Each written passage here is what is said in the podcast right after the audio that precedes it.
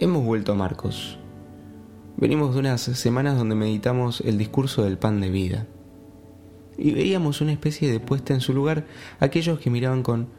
Me gusta la palabra, pero no sé si es tan acertada, pero la voy a decir igual. Aquellos que miraban con desdeño.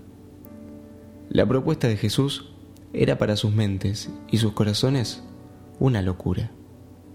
Este enfrentamiento, por decirlo de alguna manera, entre algunos judíos, escribas y fariseos es bastante frecuente en los evangelios. Jesús hace milagros en día sábado, toca impuros, los discípulos arrancan espigas en el santo día de descanso. Y este domingo encontramos en el Evangelio un encuentro entre escribas y fariseos con Jesús y un fuerte cuestionamiento, porque los discípulos de Jesús y él mismo no siguen reglas antiquísimas ancestrales. Por ejemplo, comen sin lavarse las manos, esos impuros. Hay una gran tensión que se provoca entre leyes que son tan humanas que de tan humanas olvidan del hombre y la vida. Tiro por acá un dato de color. Le pongo títulos a las homilías. Me sirve para saber a dónde quiero llegar sin perderme en el medio, entre otras cosas. Y al principio pensé en titular esta prédica como Entre la ley y el amor.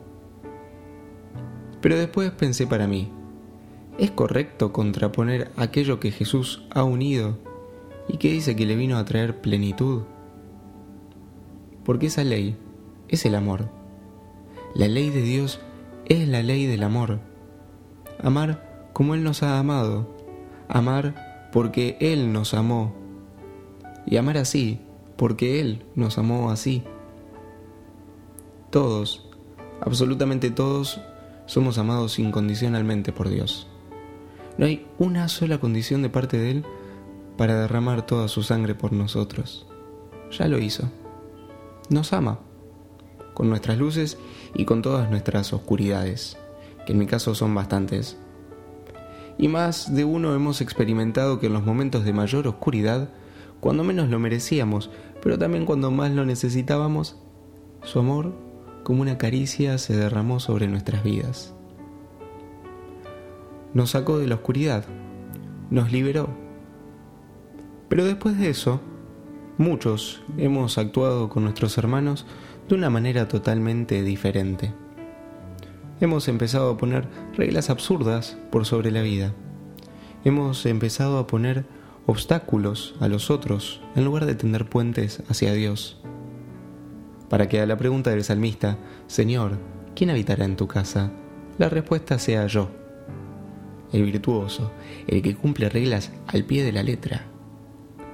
Las reglas extremadamente humanas se comieron la ley. El rito se comió al trascendente. El hombre se puso en el lugar de Dios. La Sagrada Escritura no está para ser un best-seller, sino que también nosotros podemos ponernos ahí, pegar nuestra vida ahí. Puede ser más fácil ponerse en el lugar de ese pecador perdido y encontrado. Es un poco más atrevido ponerse en el lugar de Jesús y es muy desagradable ponerse en el lugar de aquellos que las enfrenta a Él. Pero estaría bueno que hoy nos pongamos en ese lugar en el lugar de esos escribas y fariseos y sentir que las palabras de Jesús quieren penetrar en mi corazón. ¿Pusiste las reglas por sobre la vida? ¿Hiciste del amor algo inalcanzable? ¿Fuiste puente o fuiste obstáculo?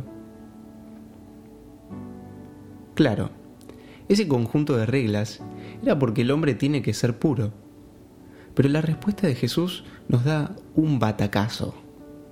Hey, ¿cómo estoy de cultural hoy con las palabras? Desdeño, batacazo. La respuesta de Jesús nos llama a analizar profundamente nuestra vida. No es lo de afuera lo que mancha al hombre, sino aquellas cosas que salen de lo profundo de su corazón. Dos cosas.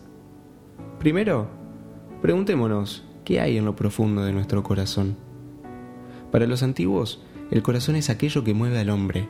Ahí residía todo, no solamente las pasiones, sino que también lo que tenía que ver con la inteligencia. ¿Qué guardamos nosotros en ese lugar tan sagrado? ¿Cuáles son aquellas cosas que amamos? Y eso es lo que instintivamente busca salir para ser comunicado. De la abundancia del corazón habla la boca, dijo alguien por ahí. Eso que hay en mi corazón se manifiesta en acciones concretas. Ahora, hora de poner el ojo sobre estas acciones concretas, que pueden ser pecados o no. Revisemos nuestras motivaciones. Esto era algo tan repetitivo en el seminario que hasta nos hacíamos chistes. Hoy lo estoy repitiendo. Más allá de lo que hayamos hecho en concreto, tenemos que ir más profundo y ver por qué hicimos lo que hicimos, por qué hacemos lo que hacemos. En el caso de los pecados, vamos con uno genérico, que nos toca un poquito a todos, podría ser mentir. Miento una y otra vez sobre cosas de mi vida. Está mal, sí. Pero, ¿por qué mentí? ¿Me da miedo mostrarme tal cual soy? ¿O no me gustan ciertas cosas de mi vida y me las disfrazo? No sé. Tiro. Muy genérico. Vuelvo a repetir. Vamos con cosas que no son pecado. Es más, hay determinados pecados contra los que lucho y salgo airoso. Otra palabra más para el glosario. ¿Lucho contra esos pecados por amor a Dios porque no quiero estar lejos de Él? ¿O porque esos pecados me hacen morder el polvo de mi fragilidad? ¿Cuáles son las cosas que me motivan en la vida? Pidamos al Señor la gracia de poder encontrarnos con Él y así encontrarnos con nosotros mismos. Es en el encuentro con Él que nos encontramos con nuestra realidad más profunda. Es en el encuentro con Él ahí donde se esclarece el misterio del hombre. Y cuando nos encontremos con todo lo que somos, con el santo y el fariseo, no tener miedo. Ponernos así en los brazos de Dios, poner nuestros corazones rotos en sus manos y pedirle que lo sane, que lo limpie y que lo habite solo Él.